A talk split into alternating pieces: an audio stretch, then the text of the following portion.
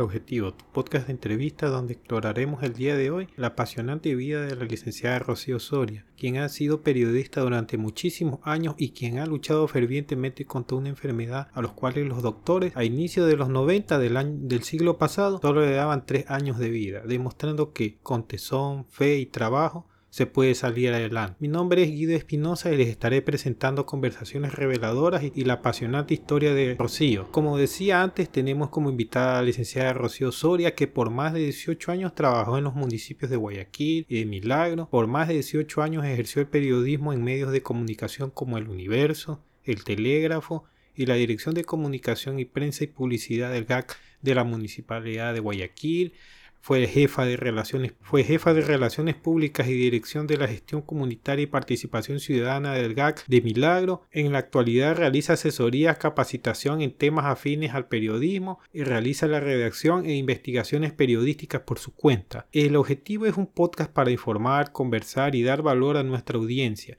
brindándote información valiosa y perspectivas únicas de aquellos que están implicados en las áreas punteras de su rama. Por favor, si nos siguen en Spotify o Apple Podcast, no se olviden de dejarnos una calificación de 5 estrellas que no te tomará más de unos segundos, pero a nosotros nos ayudará muchísimo a que más personas nos encuentren. Compártelo en tus redes sociales o WhatsApp donde ustedes decidan o nos escuchen. O si nos escuchas por Ivo, déjanos tu corazoncito y un comentario positivo de qué te ha parecido el episodio. Así que si eres una persona que está en busca de conocimiento y experiencias de profesionales, mentores o líderes, estás en el lugar correcto. Sin más que decir, que disfrutes la entrevista.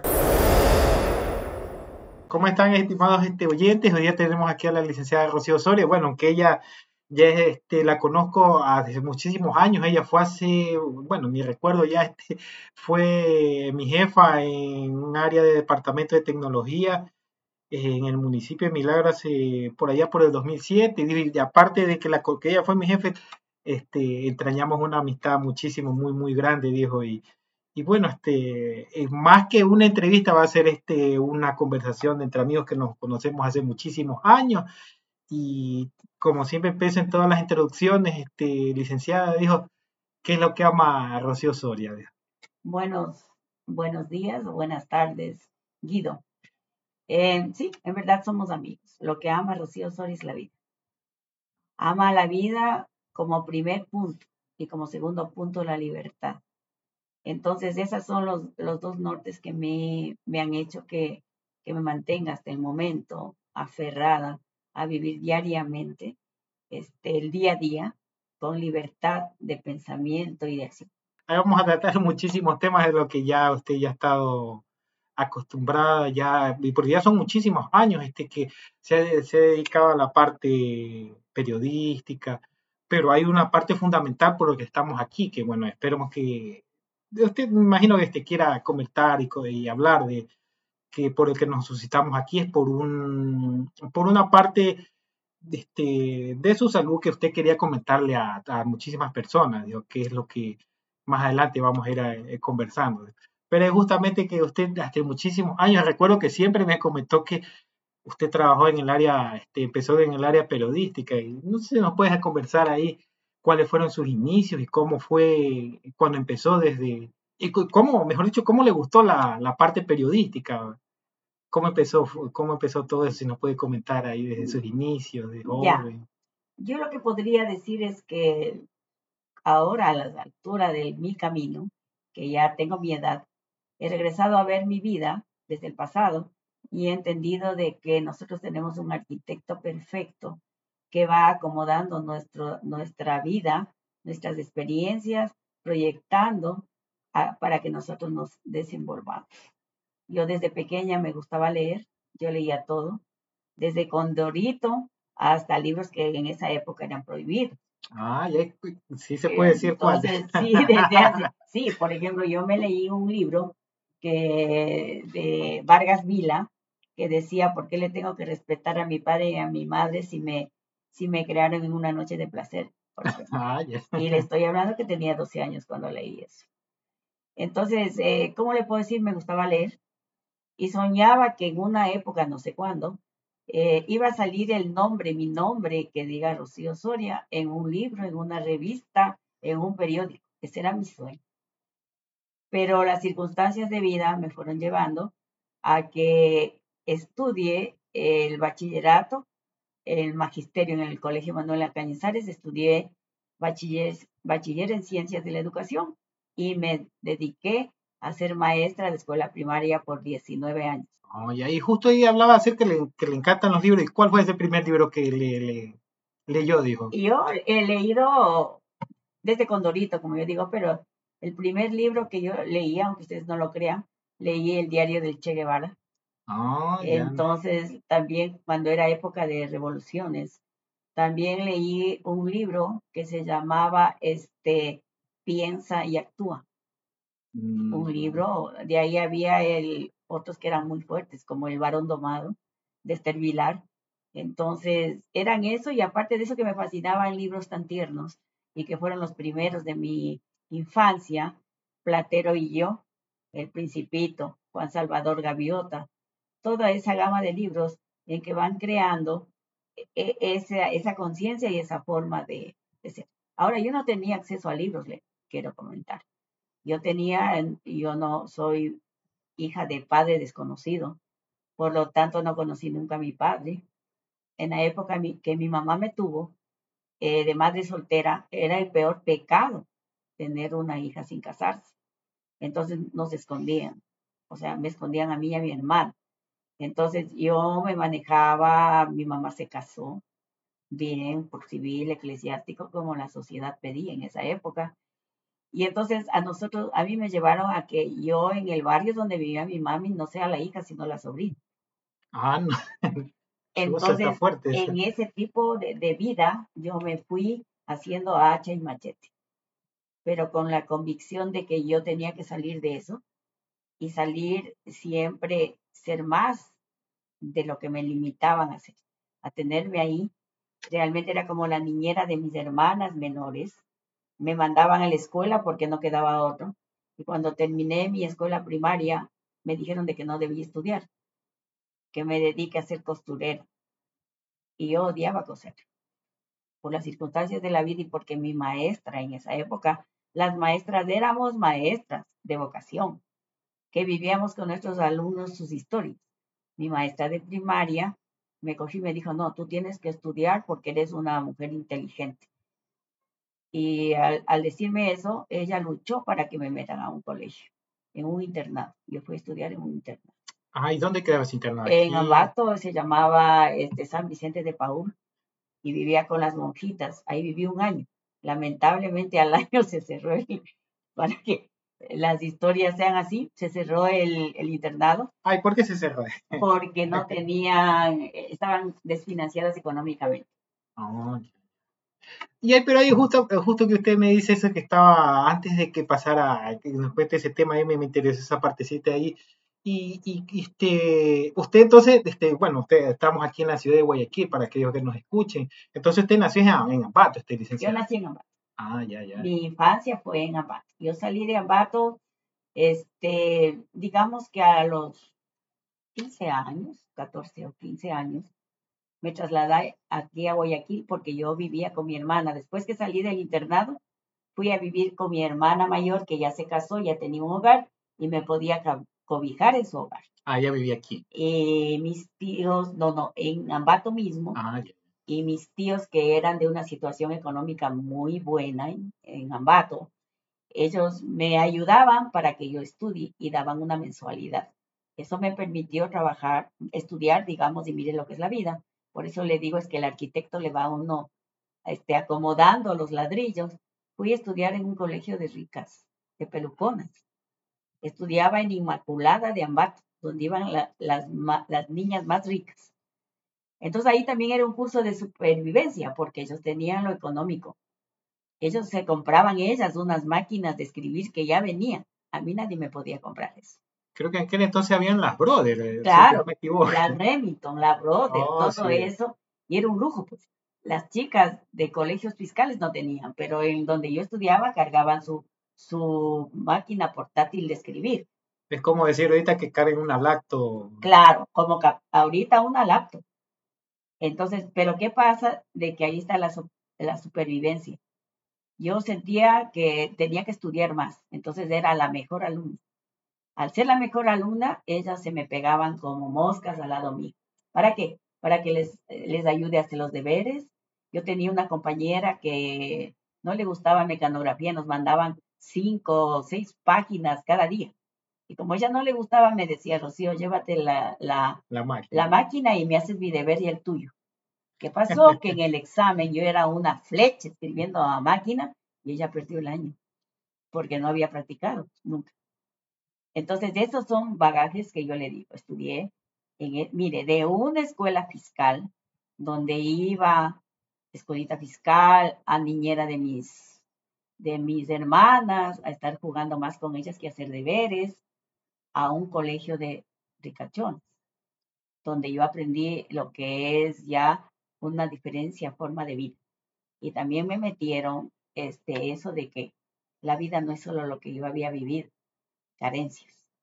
Pero ahí, por primera vez, le conocí a un chico, que para mí, este chico, de todas las, los que han sido, que han tenido un acercamiento sentimental conmigo, le considero que es el hombre más inteligente. Ese chico era un líder, era comunista, yo estudiaba en colegio religioso, quiero aclarar, ah, eh, me conoció y como yo había leído tanto, él se sintió atraído por mí porque yo le rebatía las ideas, cosa que no pasaba con otras personas, con otras chicas que él conocía. Entonces, cuando él eh, hubo eso que yo le decía, sí, pero a ver, tú dices que tenemos que todos ser iguales, eso dice el comunismo. Claro. Vende tu carro y dame la mitad de la plata que yo necesito. Entonces él decía, no se puede, entonces no eres comunista. Entonces, cosas así nos fue uniendo.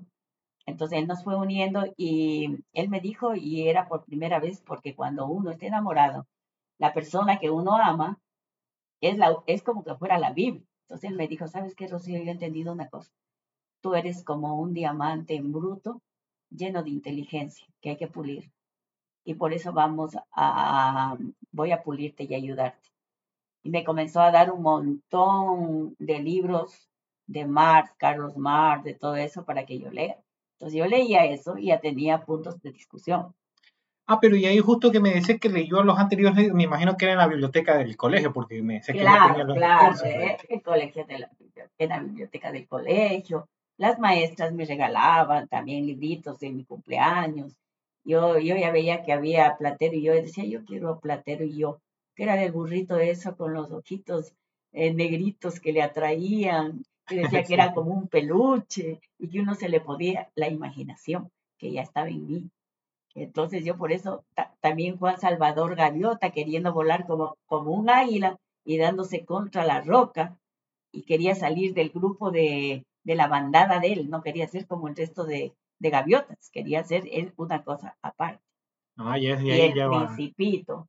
Ah, eso sí me encanta, eso fue uno de los primeros que ahorita con, con, lo que han hecho las investigaciones le ha escrito a la esposa. Y todas esas cosas, toda la historia de él es la historia de amor de la esposa. Porque cuando él dice te voy a domesticar, él quiere decir te quiero introducir en mi vida a la esposa. Entonces, esos libros a mí me venían creando en mi mente este, una, una apertura de pensamiento, cosas tiernas, cosas duras como el diario del Che, eh, Yo soy Tania la guerrillera, eh, Carlos Marx eh, y todo ese tipo de cosas, se me iba metiendo en el cerebro. Y aquí venía una dualidad terrible. Aquí leía la Biblia en el colegio de ricachones, que era la Inmaculada Concepción, y acá este me llevaba a reuniones comunistas donde decía que no existe Dios, que el Dios es uno mismo. Es que hay bastantes puntos en ese acuerdo. Me imagino que ahí viene, me imagino usted viene a, a debatir, pues me imagino este qué es una cosa y qué es la otra, y de ahí no sé si tuvieron que haber, haber sacado chispa. Ahí Quiero decirle de que yo tenía 15 años y ese era una que no tenía tiempo de debatir. Ah. Pero en mí sí estaba, pues el buscar el por qué y el cómo. Entonces, eso me ayudó mucho se acabó la relación cuando él se graduó de, bachiller y él estudiaba en la universidad medicina, yo todavía estaba por graduarme y él este, como cerraron la universidad y él tenía la oportunidad de irse a dos países becado, Alemania o a Ucrania a estudiar medicina. Entonces él dijo, vámonos, yo te llevo y tú vas a estudiar psicología. Pero yo tenía todavía mis, eh, mis vivencias de que yo no me podía ir con él sin casarme. Yo debía irme sin casarme porque la beca era para un soltero. Y yo soltero. Entonces yo digo, yo me voy y si no se casa, voy a ser madre soltera como mi mamá. Ah, usted ya no quería ese, estigma como usted. ya, es un estigma, pero yo le amaba mucho. Nos escribimos casi por un año, me contaba las realidades de lo que... Ah, pero ¿a qué parte del mismo se fue? Ese fue a Ucrania y estaba estudiando en el, en el Kiev. Primero... en la capital. Eh, primero se fue a Moscú, en la Universidad Patricio Lubumba, estudió un año de ruso.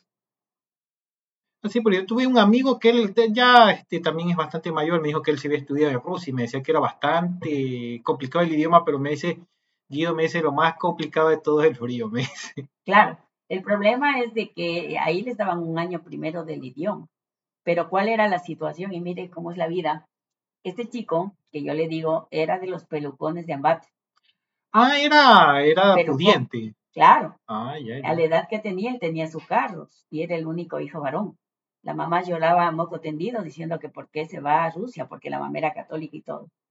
Entonces, ¿qué resulta? Que como él era ricachón, tenía empleada, una empleada que le ponía hasta la ropa al pie de la cama para que él se vista. Ahora va becado, llega, le dan no sé cuántos eh, rublos, algo así, que era la moneda de ahí. Sí, el rublo. bueno, ahora es el rublo, no sé si seguirá en, esa época también. Entonces le dan como quien dice, como un sueldo mensual. Y él coge el sueldo, se arrienda un lindo departamento, busca una señora que le lave la ropa, busca otro, y esa beca le duró exactamente 11 días. yo sé eso porque él me escribía y no sabía qué hacer parado en la mitad en esa época en la Universidad Patricio Lugumba. Entonces se topa con un otavaleño y se acerca porque le ve pues el pelo y le dice, yo soy ecuatoriano, mira que estoy pasando eso. Y ese otavaleño maravilloso le fue llevando a la casa de él. Y dijo, aquí tienes que aprender a cocinar, a lavar, a planchar, y yo te voy a tener 15 días aquí. Vas a hacer una carga para mí porque tampoco mi beca me ayuda como para estar invitando. Y de ahí verás lo que haces. Y él decía, ¿por qué mi mamá me acostumbró a esas cosas? Pero y, ahí no viene en contraposición de lo que justamente que hablaba de las ideas de socialistas que le, que le había predicado usted. Creo que viene bastante a... Claro, es que por ejemplo, en eso de lo que las ideas socialistas, es que él no era guerrillero, él era comunista. Una cosa era ser comunista, en creer las doctrinas comunistas de Carlos Marx, porque había dos comunismos. El comunismo de Mao Zedong, que era el chino, y el comunismo ruso, que era de Carlos Marx. Entonces, a los chinos les decían cabezones y a los, a los otros, bueno, rusos. Entonces, ¿qué pasa? Que él tenía ese tipo de, de convicciones, ¿no? Y entre el comunismo no era el guerrillero. El guerrillero es el que se toma el poder para, de, a base de, de confrontación, de guerra, de guerrillas y todo lo demás. Por eso es que ellos hacen esas incursiones como casi que terminan a veces en terrorismo. Entonces, ¿cómo le puedo decir? El terrorista, el, guerrillero va y pelea en la, en, la, selva, así como Fidel Castro lo hizo. Pero en cambio él era comunista, así medio de escritorio, de hablar de, dogmas, de políticas. Él era un líder estudiantil en, en el presidente de la PS y del Tumurao. Ah, y sigue todavía por allá por Ucrania. Ya? Eh, él ya se graduó, supe que tuvo dos especializaciones de neurocirujano y tres de no sé qué. Tengo entendido de que fue a Venezuela, de lo poco que sé, y es que ahí tenía una clínica, y ahí no sé más. Y ahí nos cambiamos ya la vida.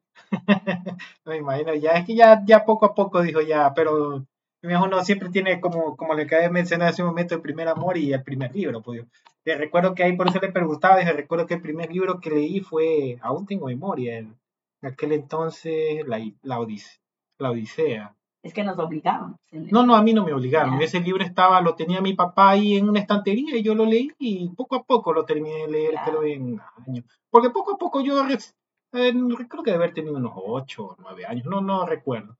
El siguiente libro que me acuerdo que mi abuelo tenía en una estantería también. En el siguiente libro que leí fue el retrato de Dorian Gray. Eso también, bueno, yo sí leí. He leído varios libros aunque ya digo de, un poquito fuerte, pero bueno, ya ahora tomando en cuenta. Pero yo como era un niño no sabía. Aparte que también estaban las fábulas de sopa y todo ese tipo de cosas. Y también literatura ecuatoriana. Sí. había. Este, antes los papás teníamos la idea, yo con mis hijos lo hacía, comprar libros y dejar ahí y ellos solitos veían cosas como este, la juventud de, en éxtasis, ese tipo de ayuda personal, que ellos también cogían y leían sin que yo les diga.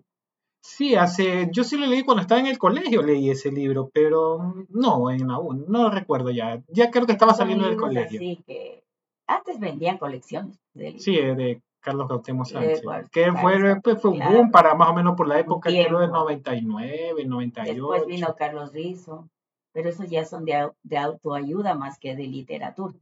Pero ayuda, ayudaba a descubrir ciertas respuestas que a veces los chicos no le hacen a los papás las preguntas es que a veces, mm, de lo que yo he escuchado es que a veces uno no quiere hablar de los padres porque este, siempre lo recriminan y en cambio porque siempre le habla a un amigo, a un conocido, es porque lo escucha. Y en cambio los padres, mm, aparte de escucharle, te van a, te van a recriminar, pues eso es lo que generalmente los chicos no, quieren. Así fue más o menos mi infancia y mi adolescencia. Y hasta que llegó ya... De ahí me casé. Me casé un mes antes de graduarme. Primero me casé después, porque yo en mi interior buscaba, tenía una necesidad de tener una familia y un hogar. Y eso yo no tenía, porque vivía con mi hermana, un tiempo vivía con mi mamá y mi padrastro. Entonces, a veces es, eso me daba una cierta soledad, una carencia afectiva. Ah, usted quería como... Tener una familia. Entonces ahí yo me casé, digamos, a lo loco, porque a los ocho días que me conoció el que fue mi esposo, me propuso matrimonio. Yo le dije que no, duramos un año de enamorados, nos casamos en silencio, nadie sabía que estábamos casados civil. Y yo seguía estudiando, porque si en mi casa sabían que yo me había casado, me botaban de la casa y no podía graduar. Y él no trabajaba porque también estudiaba. Ah, los dos eran estudiantes todavía. Claro, estudiaba en el Juan Montalvo, también este, en Ambato. En.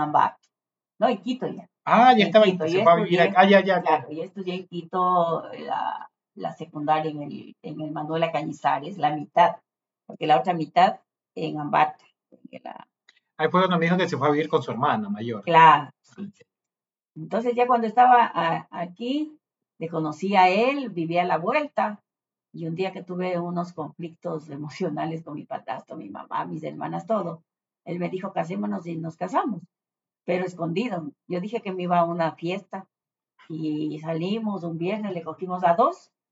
De testigos. De testigos y nos casamos y cuando ya nos casamos, ¿y a dónde nos vamos? Tú a tu casa y yo a la mía. Y duramos un año casados sin que nadie se entere. Pero y ni con los testigos, eran sus mejores amigos. el que les hicimos jurar que no digamos. Eran amigos del barrio. Ah, ya. Sí, porque es complicado, digo, que casarse, que nadie se entere, pero bastante. Sí, es que antes era así, bueno, no sé si sigue siendo así, dijo, pero. Eh, eh, aquí es un poquito todavía complicado, porque tengo bastantes amigos que han estado, están por el exterior o son del exterior y me dicen que allá es mucho más común que se unen y ven cómo están un tiempo y ahí después, este, si van bien, por decirlo así, siguen de largo. Pero, es, ahora es que se conoce esos, eh, esos inicios de la control de natalidad. En nuestra época no había control de natalidad. Entonces uno se iba y si estoy de pareja y me quedo embarazada, ¿qué? Bueno, sigue siendo complicado. Claro. Entonces en mi época yo, yo decía, no quiero quedarme embarazada sin casarme. No puedo ser madre soltera. Entonces cuando yo, ese día, un día que tuve un problema salí corriendo y él me quiso llevar no sé a dónde, me imagino que a un hotel. Yo le dije no. Me regresé a mi casa llorando, pedí perdón de algo que yo no hice y dije, para asegurarme me caso. Y si otra vez me voy, ya así, ya tengo el papelito de casado, para que no me digan que soy madre soltera o cualquier cosa. Entonces el estigma sí me siguió. Y un estigma que para mí fue duro porque yo solo tengo un apellido. Mi mamá en esa época como que no... Antes se podía, porque ahora no se puede, ahora es obligatorio que... poner, claro. Pero mi mamá este, también podía haberme puesto los dos apellidos de ella. Ah, antes era así. Claro, sí se podía poner los dos apellidos de la mamá, pero mi mamá tenía el sueño de que me iba a reconocer mi papá, creo yo.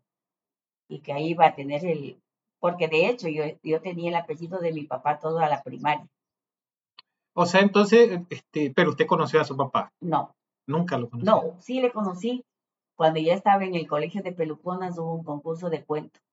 Y yo gané ese concurso de cuento estudiantil. Y salí en Ambato en el periódico que se llama El Heraldo. Ah, sí lo conozco, sí, aquí llegaba también ese periódico. entonces yo ahí salí cuando me gané ese concurso. Y un día que como nosotros hacíamos la procesión de la Virgen María en Ambato, al final, sí, la fiesta, la Inmaculada del 8 de diciembre, de la Inmaculada Concepción. Entonces hacíamos una, una procesión con unos farolitos y terminábamos en el Parque Montalvo, ahí en el Parque Montalvo que era cerca de la catedral, y ahí se asomó un señor y me dijo, yo soy su papá. Ay, ¿cómo? ¿Qué, qué sintió ahí? Me dijo, y yo quería ver si es que hablamos para darte el apellido. ¿Y qué dijo? Que yo no le conocía, que para mí era desconocido y que no quería el apellido de él porque para nada me ha servido. Y que, me mm. quería dar el apellido porque yo, que yo salí en el concurso. Y que mm. quiero, no, no quiero el apellido, que yo puedo vivir sin apellido. Entonces, de ahí nunca más. Nunca más lo voy a ver. Entonces, esas son cosas que, digamos, que me ha tocado ir sorteando, ir venciendo, a pesar de mi edad, porque yo siempre iba sola mi vida. De ahí me casé, no me fue bien en mi matrimonio, pero duré como 30 o 40 años de matrimonio, ah, pero bueno, de separaciones. Entonces de ahí yo vine acá a Guayaquil porque no quería, o sea, me separé de mi marido y vine acá a Guayaquil. Ah, él era militar de la FAE. Entonces él odiaba Guayaquil. Pero Ay, ¿por qué? Pero me vino siguiendo. Odiaba Guayaquil por el calor, por los mosquitos, porque no, no le gustaba. Bueno, yo soy aquí, Dios, nacido y criado en la costa y a mí también se me hace un poquito difícil el calor a veces. Le cuento que yo amo Guayaquil con el alma no, yo también, pero a veces sí hace mucho calor. Ya, entonces ya cuando vine a Guayaquil, yo, vine de maestra a Durán, a la escuela Manuel Gómez Abad. Hice un cambio de, una escuela que yo trabajaba en Quito. Y la pasaron para acá. Y yo pedí el cambio y me vine acá y me vine con mis hijos. Eh, quería separarme de mi marido, porque mi marido no me dejaba en paz en Quito. Yo me iba a un lugar y llegaba y otra vez yo ya no quería saber nada porque uno de mis metas era estudiar en la universidad. Yo no estaba en la universidad y él no me permitía estudiar en la universidad. Ah, y aquí viene a estudiar también. Claro. ¿En qué universidad? En la laica. Ah, Entonces yo entré a estudiar en la Universidad Laica Periodismo. Porque en Quito había hecho varios intentos cuando estaba acá. Primero quería estudiar literatura, porque era maestro, pero él a los 8 o 15 días me hacía una bronca y hacía que salga de la universidad no me permitía. Después de un tiempo, otra vez ya buenas, ya así, como que le convencía, y paz, otra vez a estudiar sociología y ciencias políticas. Inscrita tres, tres meses y chao. Pues dije, no, si yo quiero estudiar, tengo que irme de aquí. Si yo quiero ser periodista y escribir, tengo que irme de aquí pero ya tenía ya algún esbozo, algo de qué, qué libro ya quería escribir. Qué... Eh, quería estudiar, eh, eh, quería primero hacer, ser escritora y escribir libros así, pero eso económicamente no me daba. Yo tenía que ser responsable por mis hijos. Pero decía, sí, periodismo sí me gusta porque también yo escribo, yo leo, y son características, investigo, son características de un periodista. Y la, el horario de la laica era para gente que trabajaba. Claro, sí, porque siempre he escuchado que es en la noche, ¿verdad? Sí, Pues tengo algunos, varios amigos míos que han estudiado y son profesores también ahí. Me dicen que, que siempre casi me en la noche. Ah, ya, ya. Que tengo así, era el hijo de un compadre de mi papá hace años.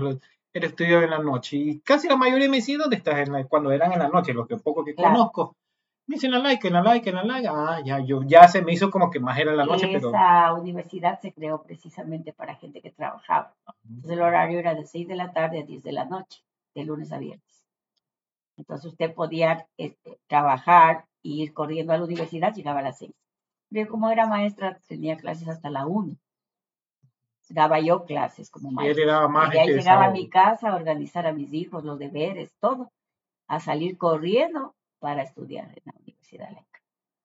Entonces, porque así es la vida, y tropecé de nuevo con la misma piedra, regresé con mi marido cuando estaba en tercer año de la Universidad Laica. Y entonces él me decía que para qué, que salga, porque yo ya estoy vieja, que tenía 35 años o menos. Bueno, 35 años estudiando y todos mis compañeros tenían 19, 20 años, 21 años. Día que yo nunca voy a poder ser periodista, que ningún medio me va a contratar, que para eso contratan a los periodistas jóvenes. Pero fui... Es fuerte, es lo que me... Y es verdad, es verdad, no es, no es así. Ahora mire, por eso digo en la vida, yo siempre he tenido mucha fe y mi lema siempre ha sido, si tú no me diste un papá, tienes que ser doble papá para mí. Eso se le decía al Señor Padre Eterno que está arriba. Y yo soy muy creyente de la Virgen también. Entonces decía, tú, tú cúbreme con tu manto. Entonces él iba construyendo mi vida. Cosa que en mi vida hay cosas que usted, o sea, diría, yo soy un milagro caminando. Eso es todo. Así de fácil. Entonces, ¿qué pasa? Que cuando entro a estudiar en la universidad, ya me graduó un mes o antes de graduarme, ya algunos compañeros estaban trabajando unos en el universo. Este, Pedro Jiménez fue mi compañero y estaba en Ecoavisa. Ah, Pedro, ah, ya. Ya estaba en Ecoavisa, tenía María Elena Arellano, tenía varios que estaban ya en medios trabajando, eh, sin graduarse todavía. Y yo no, pues seguía yendo a clases a, a Durán hasta la una de la Pero la vida es así. Entonces le cojo a mi amiga María Elena Arellano, que estaba en el universo trabajando ya más de seis meses, y le digo, María Elena, yo no sé cómo sale un periódico. Todo lo que he aprendido es teoría. Quiero ver cómo se hace un periódico. Y sí, ¿qué quiere? Digo, ¿por qué no habla con su jefe que me deje unos dos días ir a ver cómo se procesa un diario? Dice. Ay, ¿cómo es mío? Bueno, ya no sé decir cómo, porque yo tampoco no sé. Yo no sé, pues no sabía ni cómo se organizaba las secciones, ni cómo salían a coberturas, nada de eso. No sabía. Entonces, yo decía, chuta, porque yo le entrevisté a Jenny Estrada y cuando yo le hice una entrevista para la universidad, ella me dijo, ¿para qué estás en la, universidad? Lee libros, con eso ya tú vas a aprender. Y yo le decía, sí, voy a aprender, pero lo voy a tener un cartón. Y a mí me hace falta el cartón. Dice, porque todo lo que has aprendido no te va a servir. Entonces yo con esto digo, la plena, ya me voy a graduar. ¿Y cómo se hace un periódico? Nunca había estado en una radio. Entonces dije, bueno, le cojo a mi amiga y le digo, no, sea malita María Elena, quiero que me indique cómo es un periódico. Dice, bueno, yo voy a hablar para ver si le permite ir. Entonces, hablado, hablado, y le ha dicho, sí, que me, me vaya una semana. Ella le ha pedido. Como becaria, más o menos. No, no, como pasante, ah, como pasante ya. Pero me dan un horario de 2 de la tarde a 8 de la noche. Que tenía que yo estar ahí. Eh, y yo iba corriendo a mi casa, almorzaba, me cambiaba de ropa porque tenía un uniforme de, de maestra y a parar al diario. Y me metí en esta, para mí el universo fue mi escuela, en eso de pasión, de esto que otro. Y me puse a trabajar como que me pagaban. Y comenzaba a producir, a producir. Y ya, ya, ya se terminó un mes y como no me decían, ándate, yo seguía. Y ya comencé a hacer, yo sin que me digan nada, reportajes, pero yo no podía mover, este, ¿cómo se llama? Eh, fotógrafos, ni carros. Entonces yo escribía y cuando me revisaba el, el jefe, decía, este reportaje está bueno. Y las fotos, decía, es que no tengo, yo no puedo mover. Entonces mandaban al fotógrafo a tomar las fotos para esos reportajes. Y me consagré porque los días sábados mí me obligaban a ir, los sábados de 9 de la mañana a 5 de la tarde, ¿verdad? Porque los Era como sábados... un día completo. Bueno, un día completo. Claro, y le voy a decir que no me pagaban.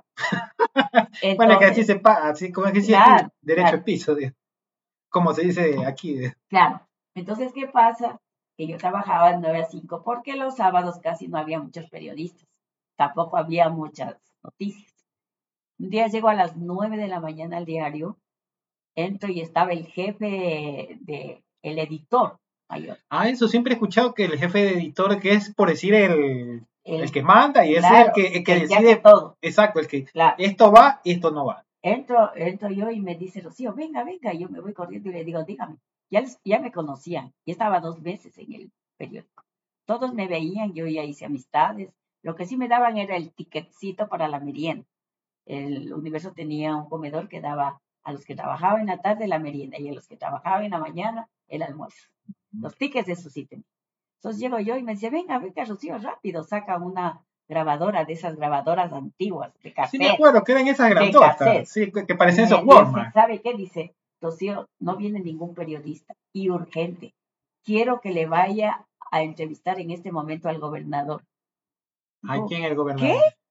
Eh, Guerrero Valenzuela, que era un Ah, sí lo, radiodifusor. sí, sí, lo conocí. Me decían que era bravísimo. Y no, pues era periodista, era radiodifusor. Pues. Le digo, pero ¿yo qué le voy a preguntar? Dice, no, dice Rocío, anoche le han nombrado gobernador y nosotros no podemos quedarnos rezagados en la noticia. Nosotros- usted tiene que ir a entrevistar este rato y hacer todita la página de, de central, la portada, donde diga nuevo gobernador del Guayas y usted le va a entrevistar. Guido, créase que me temblaron las piernas, se me nubló y no sabía ni cómo manejar la, la grabadora. Y me ponen a un fotógrafo que en paz descanse, Lucho Almeida, que tenía como 30 años en el diario. Entonces me dice, no tenga miedo, yo le, yo le acompaño. Porque este, el, el señor, el Guerrero Valenzuela, había dicho que él va a estar en un lugar de 9 a nueve y media. Media hora nomás. Sí, y que él tenía otros compromisos porque recién había nombrado gobernador y tenía que salir. Sí recuerdo, pues eso creo que fue a mediados del 90. No me acuerdo la fecha, pero entonces yo digo, me- No, antes. Bueno, entonces me dijo, no. Rocío, usted no puede perder esa entrevista, se tiene que ir corriendo. Yo no puedo esperar a los otros periodistas que vengan, porque hasta que lleguen, todos llegan nueve y media, diez. ya se pierde la entrevista. Entonces vaya, Rocío, vaya, y no sé, pregúntele lo que usted quiera. Yo llegué, me topé, y el, el, el, el fotógrafo, entre Rocío, entre yo, yo le abro, golpeó en la puerta, él golpeó la puerta. Dijo adelante, cuando dijo adelante, yo casi me caí. Incluso yo tengo una foto que, que yo llego donde él y dice, buenos días, dice, pase, tome asiento. Y yo cojo la, la grabadora y me temblaba la mano que no se podía disimular. Me temblaba así como que tenía Alzheimer, así. Y entonces le digo, disculpe, señor gobernador, es mi primera entrevista. Y él me dice, no se preocupe porque para mí es mi primer día de gobernador. Entonces nos reímos, se rompió el hielo y fue una linda entrevista que yo le hice. Entonces seguí así, tres meses. A los tres meses yo tenía bastantes cosas de responsabilidad. Cuando viene la hija del dueño, María Teresa Pérez, con ella trabajaba más, hacía páginas de educación, de salud, un poco de cosas.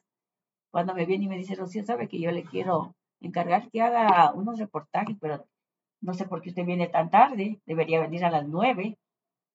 Entonces le digo, es que yo no trabajo aquí. ¿Qué? ¿Qué me está diciendo? Que no, yo no tengo sueldo. ¿Qué? ¿Cómo usted no tiene sueldo? Saltó como lisa. Entonces dijo, no puede ser, llamó a personal, averiguaron, no, y está de pasante ya tres meses. Dijo, hay que, hay que ponerle a trabajar. Y ahí tuvo que renunciar, me imagino, a la escuela. No, no porque se podía trabajar, eh, como era privado, sí se podía trabajar en, fis- en el fisco y en lo privado. O sea, no había Mm, conflicto. Hay conflicto cuando se trabaja en dos entidades públicas. Ah. Entonces, no, no me hicieron, me quiso que renuncie. Y yo le dije, María Teresa, yo quiero ser bien sincera con usted. Del magisterio me voy cuando yo quiero, nadie me vota. Y de aquí del diario, si usted mañana viene malqueño, me puede decir adiós, Rocío Soria. Entonces no voy a renunciar. al magisterio. Entonces le aceptaron, me imagino, que el vaya horario, después, el de, horario. después de las clases. Sí, me aceptaron. Pero ¿qué hicieron? Al poco tiempo, usted sabe el poder de la prensa. Consiguieron de que yo trabaje en una escuela nocturna. Ah, había en escuelas Mapasingue, nocturnas. claro, había. Y me mandaron a Ah, ya. al cerro de Mapasingue, a una escuela nocturna, que se llamaba González, Gonzalo Valladares, algo así. Ah, ellos mismos le ayudaron a hacer el cambio y todo lo demás. Entonces el diario me tenía todo el día. Esa fue mi escuela, aprendí a entrevistar. Mi jefe y el, mi mentor y el que me masacraba, que en paz descanse, era el doctor Alfredo Pinargote. Él falleció hace poco, creo. Claro. Él era Él- algo en, él era antes de los él- duros en Ecuavisa. Él cogió tres personas o cuatro para formar un equipo para hacer una sección de entrevistas e investigación para que salga solo los- la sección domingo. Él nos cogió, me cogió a mí, tuve el honor de que me coja, a otra compañera que era mi amiga, la que me llevó, y una chica que venía haciendo una maestría en España de periodismo, Silvia Costa. Y con las tres formó un grupo. Con él trabajamos y aprendimos como usted no tiene idea. Sí, porque yo lo, yo lo que he escuchado de la parte de lo que usted me conversó, me, acuerdo, to- tanto me recuerdo cuando trabajamos hace bastante tiempo que él era bastante estricto y bueno, también se lo veía. Aparte de Claro. yo aún no recuerdo cuando se puso de tú a tú con, en aquel entonces el presidente, ya usted sabe quién, Rafael Claro. Correa, y, Sí, y, y se lo veía principalmente en la, en la Claro. eh, cómo de profesional era y se lo veía que era bastante estricto. Claro, y a nosotros nos dio ese tinte profesional. Nos entrenó como en dos meses, donde nosotros lloramos a mares, le deseábamos la muerte, queríamos bajarle la llanta, pero después nosotros le agradecimos. A los dos meses que ya estábamos entrenadas, él cogió un día vino y dijo, ¿saben qué? Vengan guapas hoy tarde, que les invito a comer. Y entonces nos, nos invita a comer. Nos llevó este al Pez Azul, un restaurante medio carito. eh, Eso no es el que queda en eh, ya Urdesa. Pero- No, no, quedaron por la 9 de octubre y, y alguna de esas. No, ya, entonces me Bueno, equivoqué. lo cierto es de que cerraron. sí. Nos llevó allá, nos dio de comer y dijo, ahora sí, colegas, bienvenidas al equipo. Y ya nos dio más, más libertad para trabajar. Nosotros Ah, le ¿en qué área trabajaba proponíamos los temas. A mí, él, él le gustaba que haga entrevistas. O sea, decía que yo estoy muy capacitada para entrevistar. Mi compañera María Elena, lo que es lo económico, ella manejaba estadísticas, lo económico. Y la otra compañera también se, en los dos campos, ella se manejaba tanto en lo económico como en lo social. Pero generalmente yo hacía la entrevista de políticos sin política. eh, también eh, hacía personajes, biografías, por ejemplo, cómo es la vida de un mendigo, cositas así. Entonces, Ay, justo ahorita que menciona ahí de las entrevistas, ¿cuál fue la entrevista más este, difícil que tuvo en toda su época periodística? Difícil o que me haya gustado. Bueno, los dos en este caso, si nos puede decir este, cuál fue el entrevistado que fue el más difícil, por decir eh, cuál es que más le haya gustado. Eh, a mí, eh, difícil, difícil fue entrevistarle a Abdalá Ah, bueno, para que cuando no- estaba de candidato a la presidencia. Eso fue 96, 90. No me acuerdo, la fuerza de los pobres, nunca me dio olvidar. Porque él no quería que tocar temas personales, sino solo políticos. Y el objetivo de mi entrevista es que tome temas personales sin política. Entonces me fue recontra difícil, pero salí. La segunda, que para mí es anecdótica, es con el abogado Jaime Nebot, que no quería dar la entrevista, estaba de candidato a la presidencia cuando eh, estaba también Sixto Durán en la segunda vuelta. Ya. Yo me fui a Quito a entrevistarle a Sixto Durán. Eh, le entrevisté y tenía página completa, página y media, porque le entrevisté a él, a la esposa, hice fotos con la familia, pero parece que en ese momento había ciertos resentimientos con mi jefe. ¿De Entonces, Ciclo Durán Ballén o de Jaime Nebot? de Jaime Nebot tenía, o sea, yo Por tenía que entrevistarle a las dos. Ah, ya. Entonces, al uno ya le entrevisté porque era la segunda vuelta.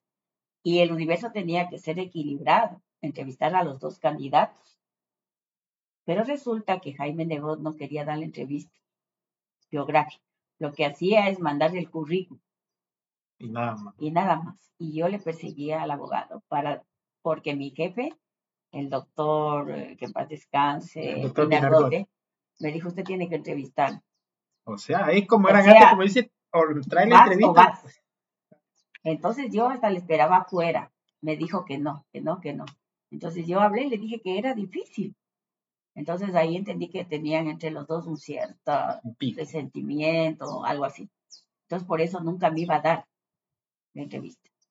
Entonces, pero ¿cómo quedaba el diario si a Sixto Durán le da página y media y a Nebot solamente el currículum? Ah, como que le estaba favoreciendo. Y no se podía hacer eso, porque ya venía la segunda vuelta. Entonces, ¿qué hacía yo? Entonces yo me iba y me paraba hasta la casa de él, en el Valra. Él tenía su despacho en el quinto piso, no sé qué. Le esperaba afuera. Eso era en el iba. centro, si no me... Claro, frente al municipio, a la del el edificio por la Torre Boris. Sí. Y resulta de que él me coge y yo le decía, abogado, abo- ¿cómo está, niña? Todo, todo él muy, este, quería entrevistarle de Diario El Universo. No, no, no, no, no le puedo dar la entrevista. Hablé con mi secretaria.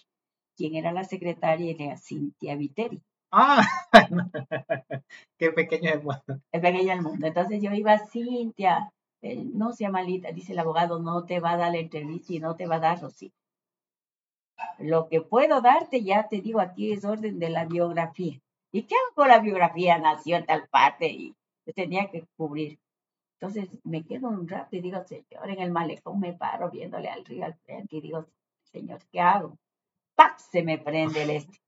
¿Quién puede hablar todo sobre Nebot? El papá, pues, Ah, sí recuerdo, Jaime Jaime Nebot. Nebot Acosta. Mi papá siempre habla de, de este señor. Entonces cojo y le llamo por teléfono y le digo, soy periodista de Diario El Universo. Yo le admiro al abogado por inteligencia y quiero saber de su vida y quién más que usted. Fui y el señor me dijo hasta todo, que él, él quería estudiar, que iba a estudiar o quería ingeniería, algo así, pero que tenía que viajar, pero que a la final, como estaba enamorado, él, él decidió estudiar derecho y se quedó aquí, ni sé cómo, historias así. Y cuando yo llegué y el doctor Pinargote estaba, dice Rocío, ¿y ahora cómo hacemos? Estábamos en jueves. Dice, ¿qué fue? Digo, ya, no se preocupe, ya le bajo. ¿Cómo? Ya le bajo. Dice leer, porque él leía antes de que salga. Dice, Rocío superó al maestro. Nunca me imaginé que haga eso. Entonces, salió y bueno, yo recibí una, un, un papelito agradeciéndome el abogado Nebot sobre esa entrevista. Y en Navidad me hizo llegar una canastita navideña por esa entrevista. Entonces, esas son anécdotas que uno me ha puesto dificultad. Ah, pero sí, en este caso fue la más difícil, pero la que más le gustó también al mismo tiempo. Es que una cosa, el ingeniero Nebot, el ingeniero, el abogado Nebot es brillante. Pues cuando uno se topa con un entrevistado brillante, la entrevista se eleva y a uno se obliga a aprender y estudiar de qué se le va a hablar. Pues él era un, un- un, digamos, un entrevistado de lujo. Me- Ahora, a quien nunca le entrevisté y me, me dio mucha pena fue a León Febres Cordero. Pero sí a la esposa le entrevisté, a Cruz María, ella estuve en la casa de ella. Y trabajé con él en la, en la última administración. Ya me fui a trabajar, después fui a trabajar, y ahí me vino la enfermedad, la hipertensión pulmonar. Entonces fue un limitante, tenía que renunciar al universo. Llevaba una vida demasiado loca, de correteadera, de que yo llegaba a la oficina y me decían, Rocío, aquí tenemos este un, un, ¿cómo se llama? El pasaje ida y vuelta en el avión, vaya a entrevistarle al fulano, ya tiene la entrevista, eh, vaya a entrevistarle al embajador de Estados Unidos. Y entonces yo corría de un lado al otro, me quedaba en la redacción Quito haciendo la, los estos, le entrevisté a Fran Vargas Pasos, a todos esos políticos yo les entrevistaba.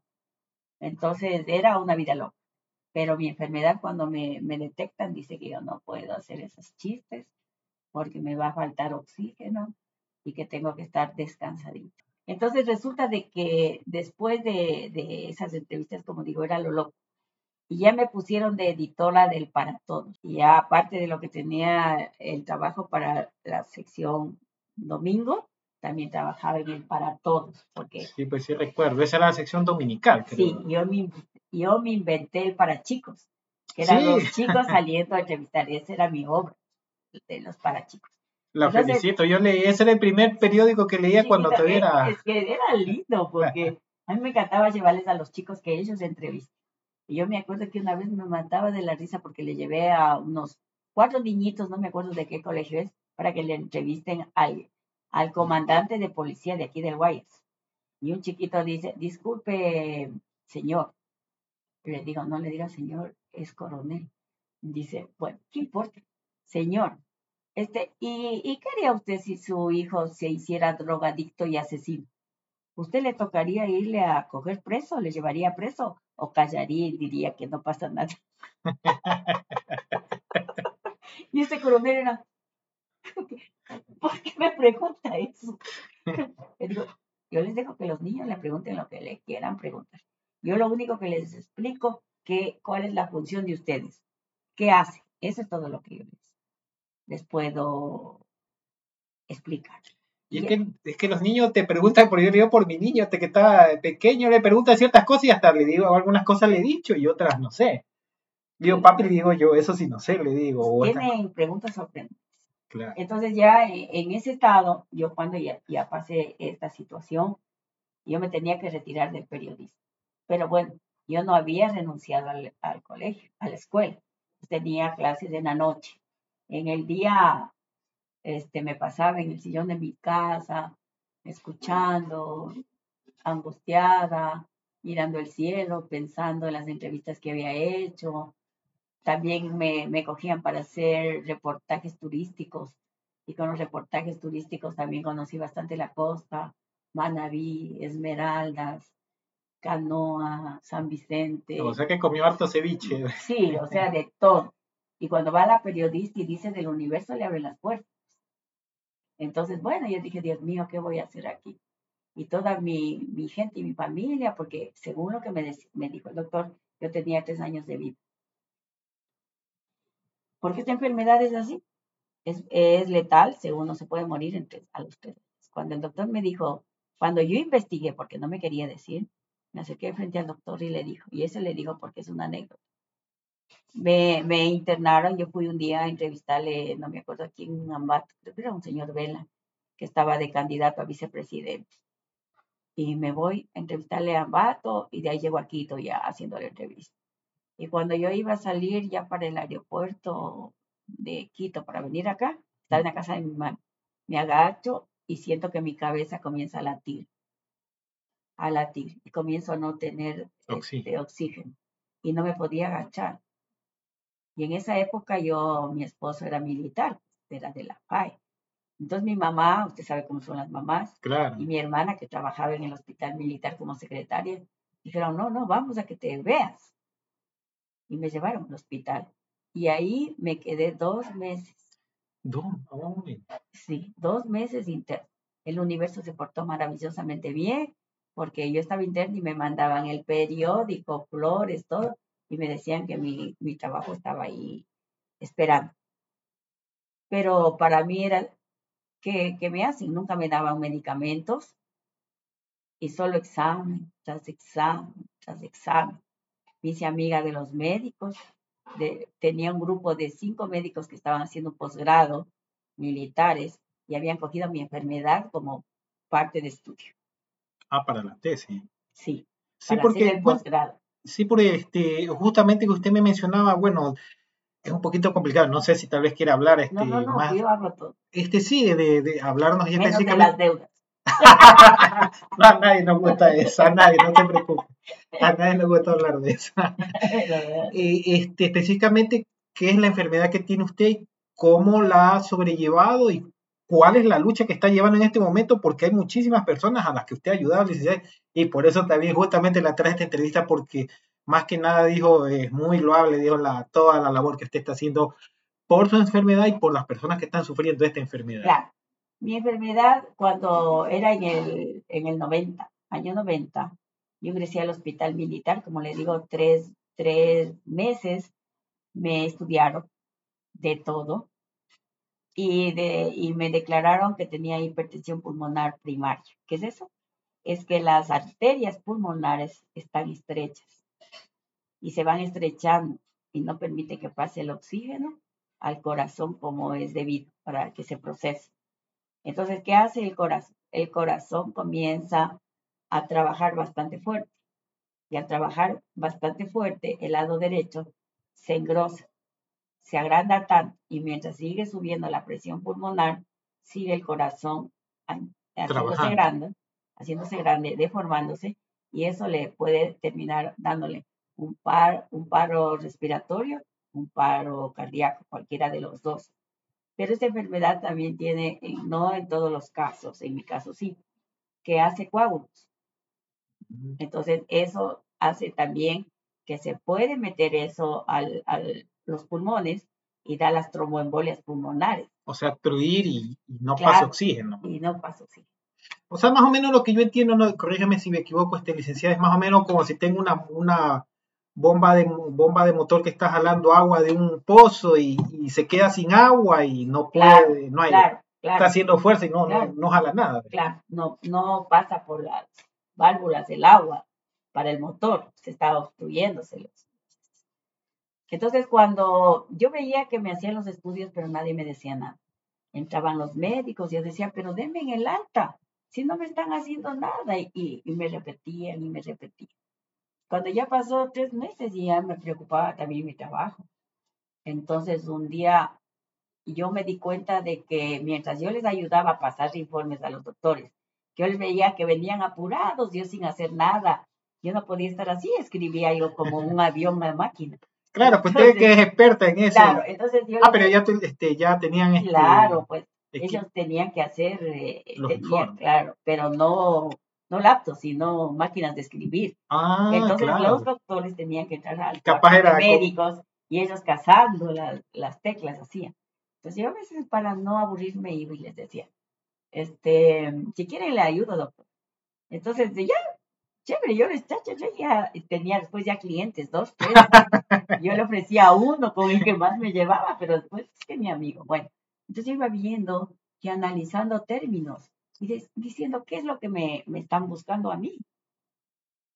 Entonces, eh, de ahí yo digo, esto está medio mal, pero no identificaba el nombre de mi enfermedad, sino que ellos decían que tenía la presión, que esto, que el otro, que no era la presión arterial, sino pulmonar. Veía ese tipo de cosas. Entonces, cuando ya vi que vino mi, mi, mi, médico tratante y me dijo, ¿sabe qué? Dígale a su esposo que quiero hablar con él mañana en la consulta. Entonces, yo le dije, dice el doctor que vayas mañana a la consulta externa abajo, que quiere hablar contigo. Cuando en la tarde viene a visita y me dice, le digo, ¿y qué te dijo el doctor? Dijo, yo no fui. Entonces yo, me molesté, digo, ¿cómo puede ser posible? El doctor le llama, ¿qué le iría a decir? Y este no se va. Le digo, ¿pero por qué no te fuiste? No, es que estaba ocupado. Pero le vi una cara media rara. Después viene mi mamá y me coge de la cabeza y dice, mi hijita, hay que tener fe en Dios. Dije, las cosas no están bien. claro, porque ya. Entonces digo, ¿qué es?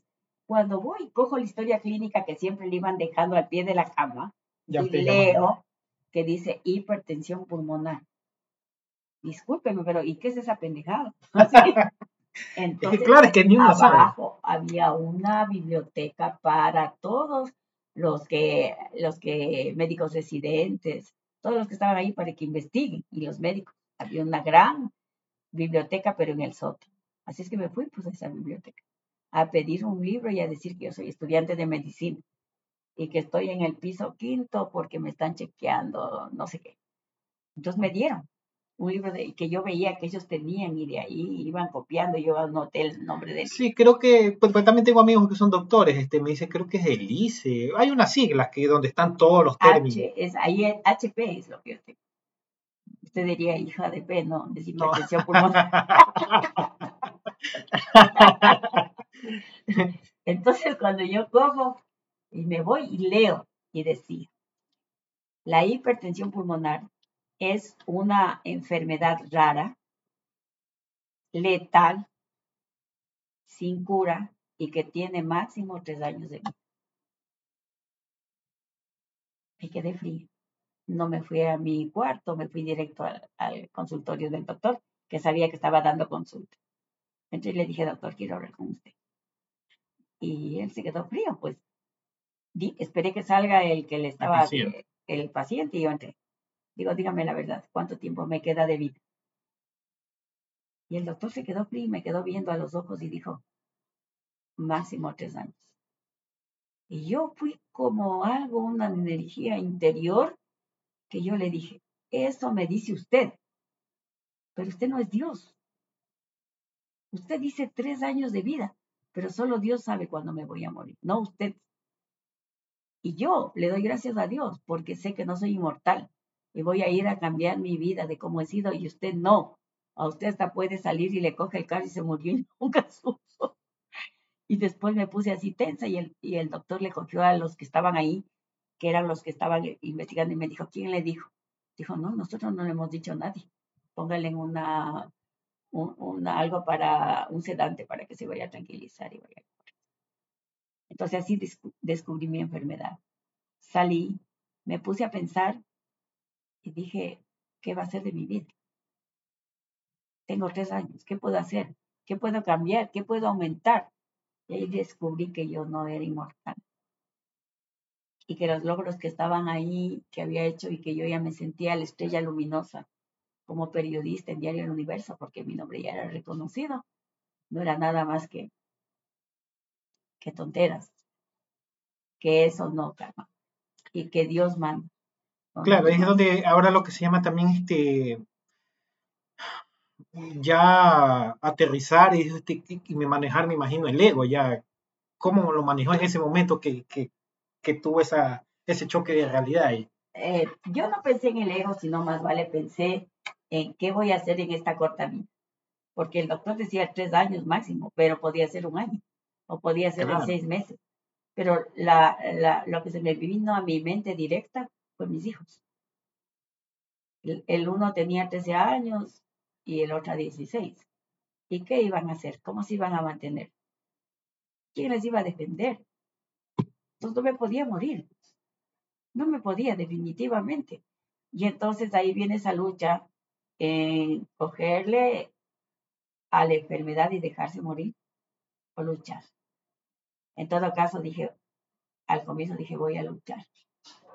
Y lo primero que le viene a uno es, usted tiene dos opciones que la enfermedad le atrape o que usted no le tenga miedo a la enfermedad. Pero en base a quién? Al diario. Entonces lo que yo dije, Dios mío, este, ayúdame, protege, me voy a ver cómo soluciono. Fui a seguir trabajando en el diario. El diario me abrió las puertas, me dieron un trabajo más tranquilo, pero mi carácter no era de tranquilidad. Yo no soy de las personas que puedo estar sentada. Entonces, usted era como que, como que se una persona inquieta de estar eh, en actividad, como usted me dice, este, de ir a qué sé yo, si le tocaba ir. Hiperactiva. exactamente. Entonces decía, no, no puedo estar aquí sentada. Y entonces hacía, mandaba a alguien que me haga una entrevista porque me pusieron unos, unas chicas nuevas que trabajen conmigo. Pero no me gustaba lo que ellas entrevistaban. Entonces salía corriendo, quería irme. Entonces, bueno, mi familia, todos me dijeron, no, no, así no va a dar. Porque me dio en el 92, dije, se cumplió mi paz, mi plazo. Me dio tromboembolia pulmonar, se me llenó todito el pulmón de, de mm. Asintomático, no sentía nada. Solo me fui de rutina donde el doctor. El doctor cada seis meses me tocaba ir y él me chequeaba todo. Se me chequeaba y ese día fui igual. Tenía vacaciones, 15 días de vacaciones, me fui de rutina. No me quería ir y si no me iba me moría. Quería irme primero a vacacionar a Ambato, correr eso y después irme al hospital los últimos dos días. Pero mi mamacita, que en paz descanse, dijo, no, quiero que te vayas a hacer ver y de ahí te vayas a las vacaciones. Ella, no sé, en el corazón de ella le ha de haber dicho, entonces yo me fui. Entonces el doctor me cogió y me dijo, si solo tener dos días, le hago los exámenes y le mando. Total es que eso fue, me, me internó a las 10 de la mañana y a las 7 de la noche el doctor estaba en piso. Y yo pues caminando, y yo le digo, doctor, ¿qué tiene alguna emergencia? Y me dice, sí, usted vaya a acostarse, no puede moverse, tiene tromboembolia pulmonar, todos sus pulmones están llenos de coágulos. O sea, de pocas palabras estaba a punto de que se llene todo y quede sin De poder respirar y hasta ahí. El plazo. Ahí estuve un mes. Y ahí nuevamente regresé al, al universo. Pues de ahí a mí obligaron, no ellos, sino mi familia que renuncie, de que no podía estar así. Y me quedé en la casa, pero yo dije, no puede estar así. Y dije, ya. El universo es un, un periódico así, pero el telégrafo no. El Ah, telégrafo, eh, hasta yo siempre le criticaba al telégrafo, Dios, mire, mire cómo Dios hace las vidas. Entonces, el, el director del telégrafo era mi profesor en la Universidad Laica, el licenciado Ovalle, Fernando Ovalle. Ah, sí lo conocí. Bueno, por televisión, no Claro. personalmente. Él era mi profesor. Entonces, yo voy Él también falleció, creo. No, no, todavía vive. Ah, ya, sí, este, la esposa también es bien conocida. Claro, ella era María del Carmen Aguayo, que Sí. hacía mis universos. Exacto. sí, sí. Entonces, yo este, voy, digo, yo voy a trabajar, voy a pedirle trabajo. Le llamo por teléfono y le digo, licenciado, quiero que me dé, quiero hablar con usted un ratito. Dice, bueno, sí, ¿cómo así? Él sabía que estaba en el universo. Llego y le digo, licenciado, estoy, estoy pidiendo trabajo. Usted pidiendo trabajo no puede ser. Le dice, "¿Y ¿qué pasó en el universo? No, ya me aburrí y me salí. Yo nunca decía que estaba enfermo, quiero decir. Entonces me cogió él, dice, uy, Rocío, dice, vea, la verdad, la verdad es de que nosotros no le pagamos, no le podemos pagar lo que le paga el universo. Este es un diario más pequeño. Yo le pagaría la tercera parte de lo que el diario le puede pagar. Es que, ah, bueno, ahora no tanto, pero en aquel entonces, Ahí circulaba 25 mil. claro, pues y, era y el, el, universo. el universo eh, circulábamos 260 mil los domingos a nivel nacional. Entonces, miren la Y me diferencia. imagino de- que cuando ganaba Barcelona vendían más todavía. Ah, por supuesto sí, era más. Entonces, ¿qué pasa? Que me dice, bueno, dice Rocío, yo no tengo cargo, pero déjeme pensar y venga mañana. Hoy al siguiente día. Y me dice, Rocío, sabe que solamente le puedo pagar la mitad de lo que le paga el diario. Y le digo, bueno, pero si usted me va a pagar la mitad, ¿qué tal si yo trabajo la mitad? Medio tiempo. Me dice, bueno, eso era lo que quería para yo poder descansar. En la noche iba a dar clases en la nocturna. Eso sí era Ah, todavía seguía ahí. Claro, seguía ahí. Entonces dije, bueno, entonces me dice, ya, dice, le voy a ser jefe de, de suplementos. Y ahí los suplementos eran un relajo. Tenían San Viernes, semana de política y todo. Ah, todo estaba mezclado. Porque suplemento es más o menos como. Las revistas que salen los domingos, esos son los suplementos. Ah, ya, ya, Las revistitas que se ponen adicionales. ya. Entonces dice, se va a hacer cargo de esa, va a ser jefe de esa. Y yo me puse a revisar y veo que en San Viernes el primer reportaje que salía es la utilidad de los antibióticos. En San Viernes, ¿quién quiere leer eso? Claro, bueno, todo el mundo ¿Quiere saber qué- a qué ¿Dónde discoteca hay irse. barra? ¿Quién se presenta? Entonces yo dije, pero le voy a contar otra anécdota. Se puede quedar asustado. Cuando ver, cuénteme, llego, me dan una mini, mini oficina y me ponen la computadora al frente. Yo no sabía manejar computadora. Al universo no había llegado la computadora todavía. El telégrafo tuvo primero la tecnología. Yo me quedé espantada y digo, ¿y ahora qué hago? Y qué vergüenza, vengo como jefe, las estrellitas luminosas. ¿Y con qué diablos, cómo prendo esta, esta tontera? Y me hice la loca. Entonces, el primer día dice, aquí está su eso. Dice, ya le vamos a dar el código. Usted todo lo que escriba manda a una de arriba donde el editor le revisa y de ahí ya le imprime, le hace todo eso. Digo, Señor Jesús, ¿qué hago? Bueno, entonces cojo y hago que me traigan toditas esas revistas y me pongo a, a revisar. Digo, primero voy a revisar qué ha habido. Pero era porque no sabía cómo aprender la computadora. Al siguiente día me voy y y siempre madrugado, llego a las nueve de la mañana, veo a un chico barriendo la oficina y le digo así como para, para preguntarle, le digo, "¿Y ¿cómo se prende esto? Dice, fácil. Y digo, ¿y qué? ¿Tú sabes? Dice, claro, yo sí sé. Le digo, entonces vamos a hacer un trato. Yo voy a venir todas las mañanas y te voy a invitar al café. Y me vas a enseñar a utilizar la computadora, el código, todo eso. Y con él, efectivamente, venía, yo escribía todo y después iba siguiendo los estos. Y al poco tiempo ya estaba en la computadora. Entonces, así yo me metí al teléfono. Pero era un sueldo realmente bastante poco. Y como la vida es así, me va tejiendo, eh, me llama, un día yo llamo por teléfono al municipio, al Departamento de Comunicación Social, que estaba de directora la señora Gloria Gallardo. Me contesta una chica que fue mi compañera en universidad, María Luisa Vivar, me contesta. Y le llamaba para que me dé el número de teléfono de la reina de Guayaquil, que le quería entrevistar para el teléfono. Y me dice, ¿me da? Y sí, ¿cómo estás en el telégrafo? Le digo, ay, le digo, hermano, me va bien, pero el, el pago es, es poco. poco, porque ya le vendieron y cogió este, el del Banco del Progreso, compró el telégrafo.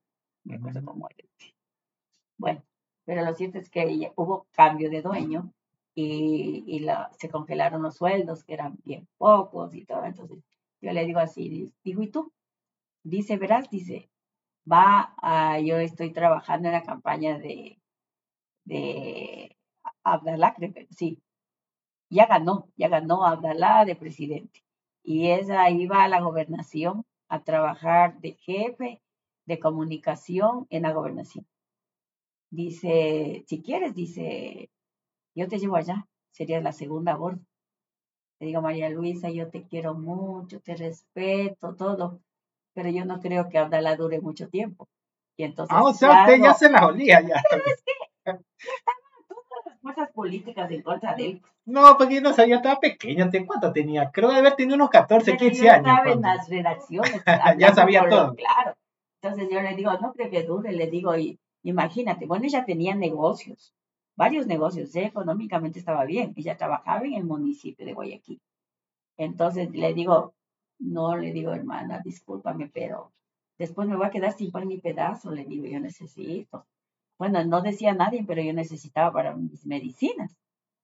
Entonces dice, ay, ya, ya, no te preocupes, dice, entonces, bueno, chao, chao, no he dicho nada.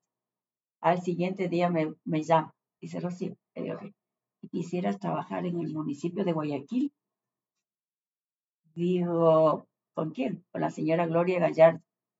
Estaba de alcalde León Febres Cordero. Claro, pues creo, creo, que era el primero, segundo ya.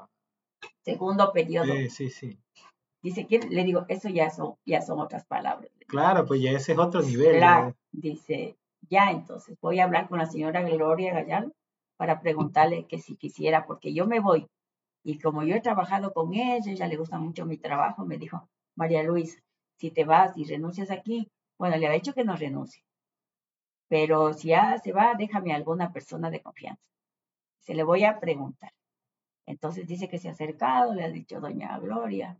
Yo quería ver si es que usted, ¿qué le, qué dice del, de Rocío Soria, que es del diario El Universo? Claro, sí yo lo he leído. Es inteligente, claro que sí. Y entonces así caí en el, en el municipio, en la Dirección de Comunicación Social.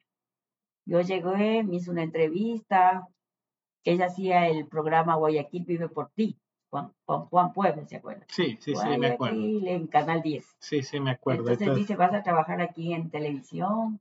Entonces le dije, vea, señora Lorea, yo voy a ser sincera. Yo de televisión no sé nada. Prensa escrita, lo que usted quiera.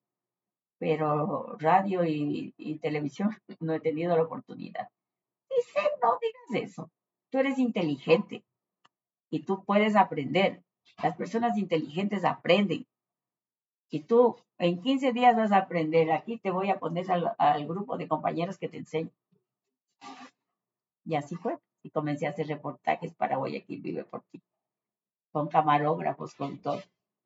Pero como mi Dios siempre me saca la cabeza para que le vea la cara. Voy a trabajar, pero todavía no tenía el nombramiento, verá. Estaba en trámite.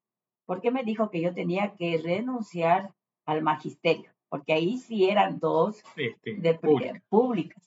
Entonces dije que no había ningún problema, porque el sueldo del municipio de Guayaquil era bueno, buenísimo, diría yo.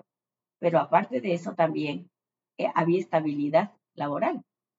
Entonces dije que yo renunciaba. Entonces en esos trámites se demoraba. No tenía el nombramiento y renuncié al magisterio. ¿En qué estaba yo? En ser. Y yo voy con el camarógrafo a trabajar atrás de él, a hacer unas entrevistas en la calle y no puedo ni respirar. La enfermedad se me... Ah, complicó ya. Se me complica. Y ahora, yo no le había dicho a la señora Gloria que estoy enfermo.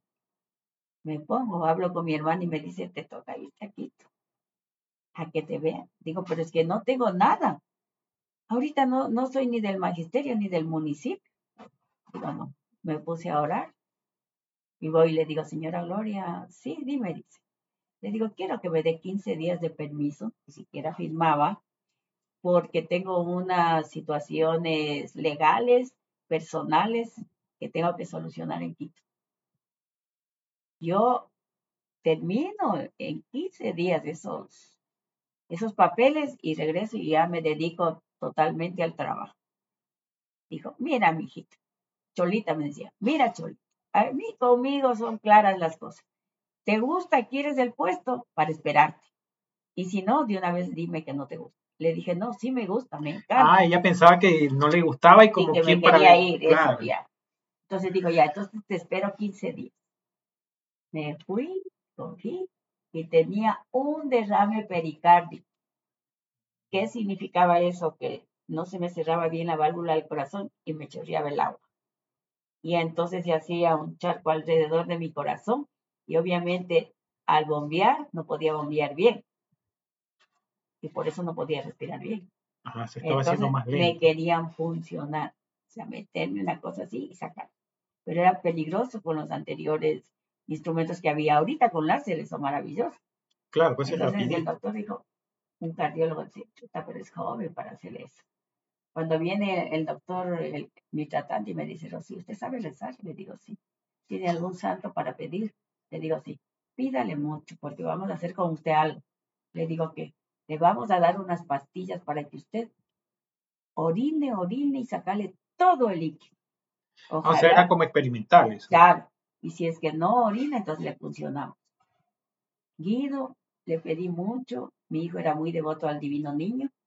Y yo también, o sea, él me dio una estampita, fui, y en mi escritorio le dejé pegadito ahí. Él me dice, cuídame el trabajito. Y, y fui. Y orina, orina, orina, y no me daban líquido. Solo unos hielitos así que se me pongan en, los labios. Padre, hidratar. Sí. Y 15 días más tarde, yo estaba parada en el municipio entrando, porque ya me, ya me... Ya había sacado todo el líquido. Ya salí todo eso y me fui tranquilita a trabajar. Llegué ya, señora Gloria, dice, ha sido de palabras, sí, doña Gloria. El trámite, vente, aquí está el nombramiento, firma aquí, firma acá y yo tranquilo. Esa fue una etapa maravillosa de mi vida, trabajar con la señora Gloria Gallardo, es realmente saber trabajar, porque ella es una mujer que también es como pulpo y quiere hacer todas las cosas y también el orgullo de haber trabajado con Jesús Cordero, que trabajaba directamente con ella. Y a nosotros eh, nos respetaban dentro del municipio. Pero también se le veía que era, bueno, a quien tal vez no sea de aquí, de escuche de otro lado, León Febres Cordero fue uno de los presidentes más con el carácter más fuerte que yo recuerdo haber visto en aquel entonces. Yo, yo estuve cuando hubo eso de, la, de lo bancario. El, feriado bancario. Y, él estaba en, la, en el balcón del, del municipio. La famosa frase, yo no me ahuevo. Ah, sí. Iba, sí, recuerdo. Entonces él, él salía, yo le veía el carácter. Entonces cuando él estaba molesto y tenía una, una mentalidad tan brillante que él se acordaba las cifras. Por ejemplo, uno se iba y decía, el túnel va a costar un millón doscientos mil. Y él decía, no, es un millón doscientos treinta y cinco mil con cuarenta y cinco así manejaba. Y no tenía computadora, nada, tenía cinco este, cuadernos universitarios. En cada cuaderno decía obras públicas y ahí tenía todo. este, acción social, ahí tenía todo. No, ya era cosas, bastante práctico, dijo. Y él decía, yo voy a pasar a la historia de Guayaquil haciendo solo cinco cosas. Porque ¿para qué hacer todo? Cambiar toda la corrupción, cambiar la imagen municipal, organizar los mercados, él hizo el mercado Sauces 9, hacer los pasos elevados y no me acuerdo qué más fue la otra. Ah, lo que es el malecón, que eso es lo que más Ah, recuerda el todo. malecón, claro. Yo tengo una foto en el Bankers Club al lado de él cuando se presentó el proyecto. Entonces eso, y no más. Nebot, en cambio, le gustaba muchos, muchos proyectos a la vez. Y manejaba bien también el abogado. De ahí ya terminó en eso, se despidió, se fue León y de ahí vino Nebot. Él no hizo muchos cambios, nosotros nos quedamos, yo me quedé, hasta que después metí la idea de, de renunciar al municipio de Guayaquil, quedarme sin trabajo un tiempo, porque la señora Gloria me dijo que ella no estaba ya en el municipio, quería formar un grupo, y, y por formar el grupo de Doña Gloria, yo renuncié y me quedé sin trabajo. Y yo no podía estar sin trabajo. Y de ahí ella me recomendó para que vaya a trabajar con el alcalde de Milagro. Ahí me quedé ocho años. Claro, güey, fue donde tuve el honor de conocerle a usted, licenciada. Ya, más o menos de eso es. Mi enfermedad me ha dado crisis, me ha dado este, la posibilidad de aprender, de estudiar qué es mi enfermedad. Porque para conocer eso y descubrir de que la gente no sabe de sus derechos. Entonces yo me iba y pensaba que yo era la única persona que tenía hipertensión pulmonar aquí en el Ecuador. Yo fui la primera paciente que en el 2000 en una crisis donde ya todos mi- mis familiares estaban vestidos de negro y esperaban 70 horas para que ya enterrarme, me imagino. Vino mi doctor, un tratante maravilloso, que ha sido mi ángel, que iba estudiando conmigo y haciéndome entender la enfermedad. Me dio Ay, Viagra, ¿Cómo se llama? Fernando Aguirre, cardiólogo. Sí lo conozco, él es El cardiólogo. doctor Fernando Aguirre Yo sí lo conozco a él. Él vive en la puntilla. Creo que sí, debe vivir en San Juan. Sí, sí lo conozco. Él fue cliente mío hace, pero hace añísimo. Claro. Sí lo conozco. Tuve el honor también de conocerlo. eh, con él me ha manejado la enfermedad alrededor de unos 25 años. Pero aparte yo también estoy en el, en el seguro, pero el seguro es A ver, pero coménteme. Yo creo que escuché mal. Me dijo qué medicamento le había dado. Viagra. Pero un, y- un mes antes, un mes antes, Pero, ¿y espérese, ya le voy a explicar. Un mes antes de, de que me dé la crisis, Ya. me vaya sin pulso ya muerta, él me dijo, ¿sabes qué, Rocío? Estás estudiando y tú vas a utilizar Viagra. Por supuesto que me reí en la cara del doctor y me Sí, dije. Doctor, ¿qué le pasa? Soy mujer, ¿qué quiere? Entonces, dice, no te ríes, dice, tiene una base científica. Ah, a ver, y de ahí caigo en, en esa crisis. Ya cuando no había nada que hacer, el doctor dice, les coge a mi familia, firmen aquí, si quieren. Hay un 5% de probabilidades que funcione. Es experimental. Le podemos dar Viagra, pero Viagra, Viagra, pues el- el- la de la Pfizer. Le dicen sí, me dieron 10 Viagras al día y me revivieron. ¿Qué hace el Viagra? El Viagra es para la disfunción eréctil. Claro, ¿cierto? sí, pues. ¿Qué hace? Que el- la sangre vaya al pene Exacto. y para que haga la erección. A nosotros, la sangre les lleva a las arterias que se están cerrando y le da impulso, le vasodilata para que llegue a nuestros pulmones. Esa es la función del Viagra. Ah, ya, o sea, eh, o sea, lo que yo algo entiendo, corríjame si me equivoco, porque el doctor tiene que ver como que hace expandir las venas, que me imagino que van hacia el Claro. miembro eréctil del hombre para, este, Pero a nosotros nos baja pero en cambio acá porque, eh, claro, abre las venas, me imagino, de los pulmones para que usted pueda claro, ir la sangre. vasodilatador. Oh, vasodilata. vasodilata. Entonces, eh, con eso a mí me revivieron, pero me costaba carísimo. Claro, porque hasta Cada, donde yo sé es caro eso. cuando yo, claro, cada, en esa época, cada Viagra valía 12 o 15 dólares. En aquel entonces, era plata, pues. Claro. De ahí, con eso, eh, estuve dos, a ver, eh, dos meses, un mes en cuidados intensivos y después ya salí poco a poco y regresé nuevamente a trabajar al municipio, ya con un tanque de oxígeno chiquito. Entonces yo tenía debajo de mi, de mi escritorio. Pero yo siempre me he ido liberando, porque pienso que yo no le debo tener miedo a la enfermedad. La enfermedad No, porque recuerdo cuando yo la conociste, no utilizaba y... y yo estaba enferma. Yo tuve un primer problema cuando yo le avisé de mi enfermedad a Paco Santo. Fue en el fenómeno del niño. Eso fue por el 2000. Cuando se inundó todita las piñas y salimos con volquetas a entregar este, comida. Sí, ¿de sí, recuerdo, claro, con sí. los, eh, con los, ¿cómo Eso se llama? Con los 2000. promotores. Ese debió haber sido en el 2005, 2006. Porque yo trabajé hasta el Sí, sí, sí. 2005, creo que trabajé en el municipio de Guayaquil. Y creo que a los 3, 4 meses ya estuve ahí Tiene que haber trabajando. sido 2006, 2007, Por por ahí, ahí. sí. Entonces, ¿qué pasa? De que yo era la jefe en esa época, ya era de comunidades, ya de relaciones públicas me pasaron a jefe de comunidades. Entonces yo armaba los, eh, digamos, eh, los mapas para que vayan a dejar, ya los chicos que vayan, todo, pero yo no salía. No podía subirme a las, a las Claro, volquetas. Claro, pues los, No ni a podía andar camionetas. hasta la mitad del, del agua. Entonces, ¿qué pasa? Que ahí hubieron personas de que querían serrucharme al piso y decir que yo hacía eso por vaga. Entonces, eso me dio lados, que yo- que yo era afuereña y que no quería milagro y que por eso yo pasaba sentada mientras todos salían corriendo con la comida. Yo sentada en, mi- en mi escritorio y así pasa. Entonces un día eh, me preguntó en dónde estaba algo y yo no le pude contestar a, a Paco Azar. Entonces yo se me, se me inflamó la, el ojo, que fue como un derrame en el ojo de la presión y, que no podía decir. Yo le conté a la señora Sandra. La señora Sandra dijo, pero hable a Paco para que le entienda. Entonces ahí le hablé a la señora Sandra y a, y Paco Azar. Pero yo siempre hacía que la enfermedad no sea más fuerte que mí, sino yo ser más fuerte que la enfermedad. Por eso es que no, yo, yo como estaba trabajando, estaba en mis objetivos bien concentrados. Yo nunca me daba cuenta que las piernas estaban hinchadas. Yo regresaba corriendo de- del trabajo a mi casa a acostarme.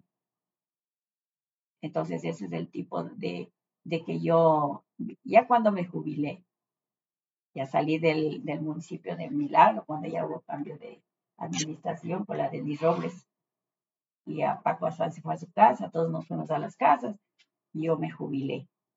Y me fui porque ya ahí sí, ya existía un medicamento para la hipertensión pulmonar, que se llamaba, que se llama Bocent, y que costaba 5.400 del casco para un mes. Oh, Entonces resultaba que necesitaba como 50, 60 mil dólares al año para sobrevivir. Pero el seguro ya daba. Entonces yo me fui al seguro para que me den. Pero resulta que ahí descubrí que no era yo solo la que tenía hipertensión, sino otro grupo de personas. Claro, porque este, fuera de micro y de anteriores veces que me comunicaba que, que inclusive hasta niños sufren de esta, esta enfermedad. Ujú. Dan más a las mujeres. Ay, ¿por qué será? no sé, la genética da para las mujeres más. Y resulta de que conocí el caso de que yo me iba a hacer atender y me topé con otras personas. Pero comenzaron a darnos y a quitarnos, a darnos y a quitarnos. Y eso era mal para nuestra salud porque yo seguía investigando. Al descubrir eso, hice una acción de protección en la Defensoría del Pueblo para que Teodoro no me quite las pastillas y no me dé normalmente. De eso se colgaron otros compañeros y de ahí se fue haciendo un grupito. Después se enteraron de ese grupito porque me hicieron unas entrevistas en el universo sobre mi enfermedad, todo eso. Y de ahí vino un grupo de pacientes del hospital Guayaquil, en el que nosotros, bueno, como afiliados reclamábamos. Yo di, pagué mi afiliación tantos años, tienen derecho de dar. Pero, oh sorpresa, me topo con unos pacientes del hospital Guayaquil y entre eso una madre de familia que tenía una hija de 24 años que le han detectado la hipertensión pulmonar. El doctor le ha dicho, mire, usted tiene hipertensión pulmonar, eso se muere a los tres años y para que usted viva tres años tenemos que darle una, unas pastillas que el Estado no le puede dar porque es muy caro. Entonces la mamá llorando le va a decir, ¿qué hago? la chica, nada, esperar la voluntad de Dios. Entonces ella vino, habló conmigo y dije, no, esto no, las cosas no son así. Y comencé a revisar la constitución. Tengo una amiga abogada, le preguntó y ella me dijo, no, que el Estado nos protege. Entonces comenzó la lucha en el Teodoro Maldonado. Fui a hablar con el gerente, el gerente, un maravilloso hombre, médico, el doctor Carlos Soledispa, que ya no está ahí, el cardiólogo también. Él me ayudó a abrir las cosas y pudimos darles el Bosentan también en el hospital Guayaquil. Ah, qué bueno. Y cuando, le, cuando yo les dije que íbamos a conseguir, ellos no creían. Entonces con ellos comencé a enseñarles lo que son los derechos y cómo reclamar, porque algunos querían ir a lanzar piedras, pero así no es. Primero tiene que pedir por escrito, hacer un proceso. Y si ya al final de eso no le atiende, entonces cáigale con las piedras. Ah, y sí, nosotros hemos hecho marchas, plantones, todo eso, porque nos daban, nos quitaban. Después nos quitan la fórmula original y nos dan una argentina más barata. Como un genérico que se le llama. Genérico y ahora nos dan el genérico del genérico, porque ahorita están produciendo aquí. Y eso son 600 dólares al mes, más barato, que nos dan ciertas, ciertos efectos secundarios. Y la lucha ha sido así, siempre en la Defensoría del Pueblo, demandado el Teodoro con sentencia, eh, y las compañeras que en, en, ¿cómo se llama?, en pandemia nos pasó lo peor de todo porque no nos dejaban aceptarnos al, acercarnos a ningún hospital y solamente ir a retirar la medicina, los familiares. Y nosotros ahorita no tenemos medicamentos. En el Guayaquil ya tres meses que no les dan el Bocent. Y en el Teodoro recién conseguimos, hemos ido algunas veces a solicitar y recién hace un mes nos dieron el Bocentan otra vez. Entonces, eso nos hace que nuestra, nuestra enfermedad se vaya avanzando y nos vaya dando el efecto rebote. Entonces hay mucha gente que ha fallecido, jóvenes, y otra gente de que seguimos en la lucha. Entonces mi, mi oficio, mi, mi misión con estas personas es tratar de unirles para luchar contra la enfermedad y contra este sistema injusto. Entonces creé el grupo de, primero le puse las HP, pues todo el mundo se reía porque HP, ¿qué significa? claro. Entonces, últimamente eh, le cambiamos de nombre, estoy tratando de hacer una fundación, legalizándole, pero ya voy tratando de legalizarle dos años y esa burocracia de Quito hasta ahora no me responde bien. Si no me manda, haga correcciones, haga correcciones. Ya, ya cambiarle de nombre a la fundación, ahora se llama Respiros de Esperanza. Ay, muy bonito también el nombre. Sí, pero ya no se va a atender solamente hipertensión pulmonar, sino también hay otras enfermedades respiratorias que ahorita nadie les toma en cuenta, como el asma y la enfermedad, la EPOC, que es enfermedad pulmonar crónica respiratoria, que es, dicen que eso les da más a los que fuman, pero no es verdad, no solo a ellos les dan. A otros. Les dan también a los que pintan, a los soldadores, Ah, o sea, todos los que tienen contacto con químicos. Con químicos. Hay algunos químicos que no, y las partículas del aire, porque ahora hay partículas en el aire, la contaminación ambiental. Eso le puede dar asma, le puede dar el EPOC y también le puede dar este, alergias respiratorias. Porque el asma sí escuchaba, yo tengo a muchísimos conocidos míos que sufren de, tienen hijos pequeños, Claro. Que antes eso no se veía. No, pues no, es que ahora es el ambiente. Claro, me imagino. Entonces, eh, ¿cómo le puedo decir? Ese podría ser un resumen de mi vida y sigo en la lucha. Entonces, yo creo que de todas las personas que tienen hipertensión pulmonar, yo tengo 30 años viviendo. Así bueno, no es, es una luchadora, es una luchadora incansable, una guerrera incansable porque sufrí ya 30 años esta enfermedad y ya prácticamente que le dieron 3 de vida para mí es muy loable que... Se han olvidado el ser. sí. Entonces ahora sí ya soy oxígeno dependiente. Tengo que ponerme el oxígeno 24 horas. Muchas compañeras mías que tienen que hacer eso les da vergüenza salir con el tanque de oxígeno, a mí no. Y yo me voy a los centros comerciales cuando puedo. con su y tanquecito. trato de tener una mentalidad sumamente positiva. Bueno, y ahí para que le diga a todas ellas que no tienen por qué tener vergüenza, dijo, y aparte que yo he visto a ciertas personas y no más que me he preguntado es qué, qué era o qué sufría, pero de ahí decirles que no tiene nada malo, digo, este, También tienen algunas personas fibrosis quística pulmonar y también necesitan el tanque. Pero yo voy a decir a las compañeras, y se las digo, es que cuando a uno le ven, los ecuatorianos son bastante amables, solidarios, porque a mí me ha pasado que me han visto con el tanque de oxígeno y si ellos me pueden ayudar, me quieren, ellos me quieren ayudar. Yo, por ejemplo, me subo en esos carritos eléctricos de los supermercados y estoy ahí tratando de ver algo y no falta un señor, una señora, quiere que le pase esto, quiere que le acomode el otro. Y, y son así, y algunas hasta me han felicitado. Yo el otro día un señor salía de un centro comercial y uno me dice, le felicito, señor, y yo digo, ¿y por qué? Dice, porque a pesar de que usted está así, usted sale. Yo tengo a mi mujer con gripe y no quiere salir a la puerta. Entonces yo digo, es que la vida es vivir. claro, Por eso digo que amo a la vida. Pero la vida, la vida de acción, la vida de actividad, no la vida de zombie, porque hay mucha gente que tiene salud, pero que no vive. Es una persona muerta interiormente. Ha perdido los sueños, los objetivos, ha perdido ese por qué me levanto. Y muchos no se quieren ni levantar. Entonces, y yo pienso que todo este tipo de cosas, yo no puedo quedarme callado, tengo que difundir. De alguna forma. He escribiendo un libro que tengo a medias, eh, porque me, me, como yo digo, la presión social me hace que salga, que todo eso, pero me falta un poquito de, de disciplina, porque nosotros somos más inteligentes que los japoneses, pero nos falta inteligencia y disciplina. La inteligencia la tenemos más que ellos, me equivoco al decir eso, pero no tenemos disciplina. Entonces, no, nunca cumplimos una planificación, los tiempos de vivir y dejamos que el tiempo se muera sin hacer nada. Dios te da un día de regalo. ¿Qué haces con ese día? ¿Qué haces?